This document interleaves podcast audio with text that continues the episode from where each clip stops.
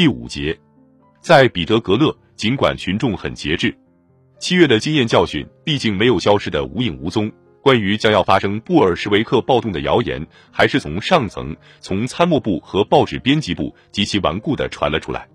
彼得格雷的党组织发表公开文告，警告群众说，敌人方面有可能发出挑衅性号召。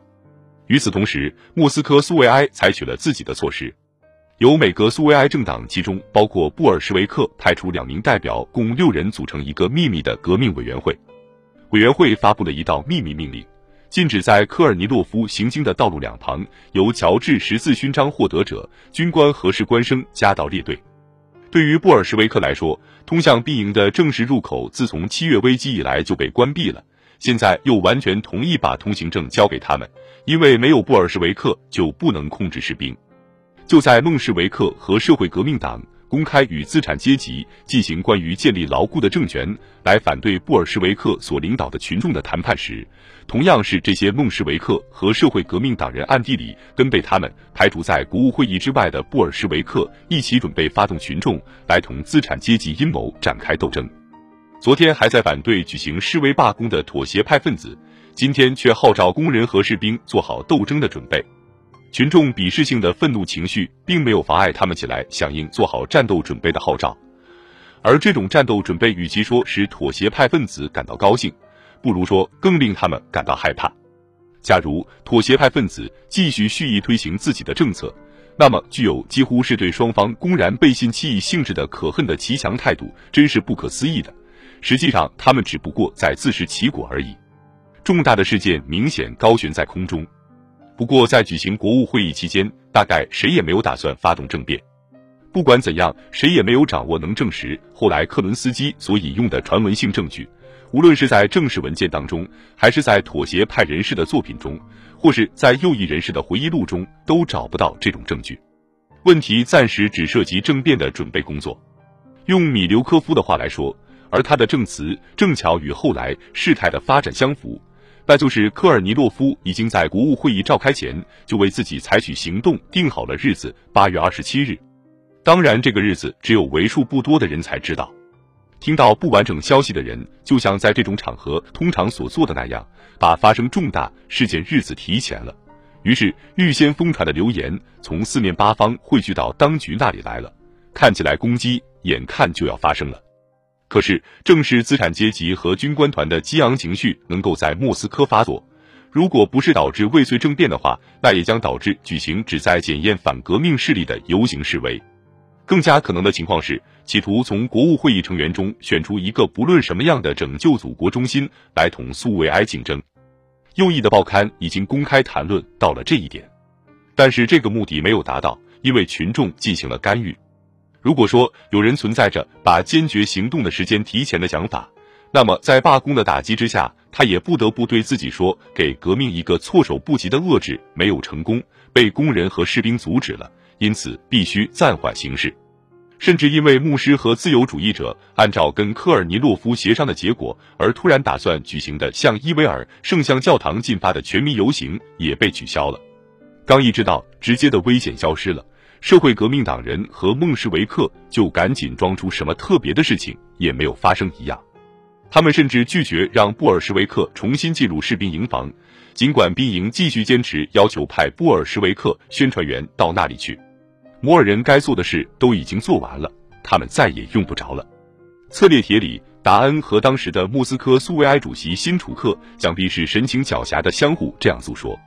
可是布尔什维克根本不想落到摩尔人的境地，他们一心只想做自己的事情。每一个阶级社会都需要政府意志的统一，两个政权并存实质上是社会危机的独特体制。这种状况标志着国家出现了严重分裂，孕育着潜在的或公开的国内战争。谁也不愿意让两个政权的状况继续维持下去，相反，大家都在盼望出现巩固的统一的铁腕政权。克伦斯基的七月政府拥有没有限制的全权，他的如意算盘就是超越于瘫痪的民主派和资产阶级之上，在双方的赞同下建立一个真正的政权。超越于各阶级之上的命运主宰者的思想不是别的，正是波拿巴主义。如果用力匀称把两个插头插进软木塞，那么在向左右大幅度摇摆的情况下，它甚至能立稳在大头针尖上。这就是波拿巴是最后仲裁者的力学模型。如果撇开国际环境不谈，那么这样的政权的稳定程度就取决于国内各敌对阶级之间平衡的牢固程度。五月中旬时，托洛茨基在彼得格勒苏维埃一次会议上，把克伦斯基定义为俄国波拿巴主义一个教学意义上的点。这种称他没有形体的评论表明，不是涉及个人，而是涉及一种功能。我们还记得，七月月初，所有部长都根据其所在政党的指示辞了职，授权克伦斯基去组建政权。七月二十一日，这种事情以更加令人瞩目的形式又重复了一次。敌对的双方都诉诸克伦斯基，每一方都在他身上看到了自己的部分影子。双方都发誓说忠于他。当时身在监狱中的托洛茨基写道：“由什么都害怕的政治家所领导的苏维埃不敢执掌政权。”各种私有制的代表立宪民主党还没有能力执掌政权，剩下的事情就是寻找一个大人物调停者、中间人和仲裁法官。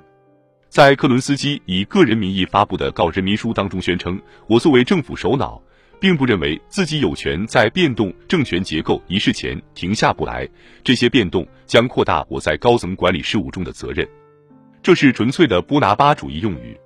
尽管得到了左右两方的支持。后来事态发展还是跟这种语言风格不相符，那原因又在何处呢？那个小个子科西嘉人为了能高升到年轻的资产阶级国家之上，需要革命预先解决自己的基本任务，把土地分给农民，以及在新的社会基础上建立所向无敌的军队。十八世纪的革命后来无处可去，他只能急速后退。在这种后退中，他的基本成果毕竟还是处在了危险之下。无论如何，也必须保卫这些成果。资产阶级和无产阶级之间已经加深了的，然而还极不成熟的对抗，使一个彻底动摇的国家处在紧张状态之中。在这样的条件下，全民的裁判员是必不可少的。拿破仑保证了大资产者发财的可能性，保证农民保持他们一小块土地，保证农民的儿子和流浪汉在战争中进行劫掠的可能性。裁判员手执军刀。他自己就履行着一个裁判警官的职责。第一位波拿巴的波拿巴主义的根基是牢固的。一八四八年的革命没有也不可能把土地分给农民，因为这不是一场一种社会制度取代另一种社会制度的伟大革命，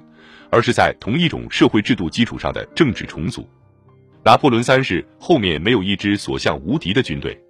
经典波拿巴主义两种最主要的成分都不复存在。但是存在着其他并不少起作用的有利条件。半个世纪内成长壮大起来的无产阶级在六月显示了自己可畏的力量，可是他们结果还是没有能力夺取政权。资产阶级害怕无产阶级，也害怕自己对后者取得的血腥胜利。农民小私有者也害怕六月起义，他们希望国家保护他们，以免有人分掉他们的家产。最后，工业生产没有遇到多大障碍。获得了持续二十年之久的巨大发展，这给资产阶级开辟了前所未有的财富源泉。这些条件对于剽窃的波拿巴主义来说已经足够了。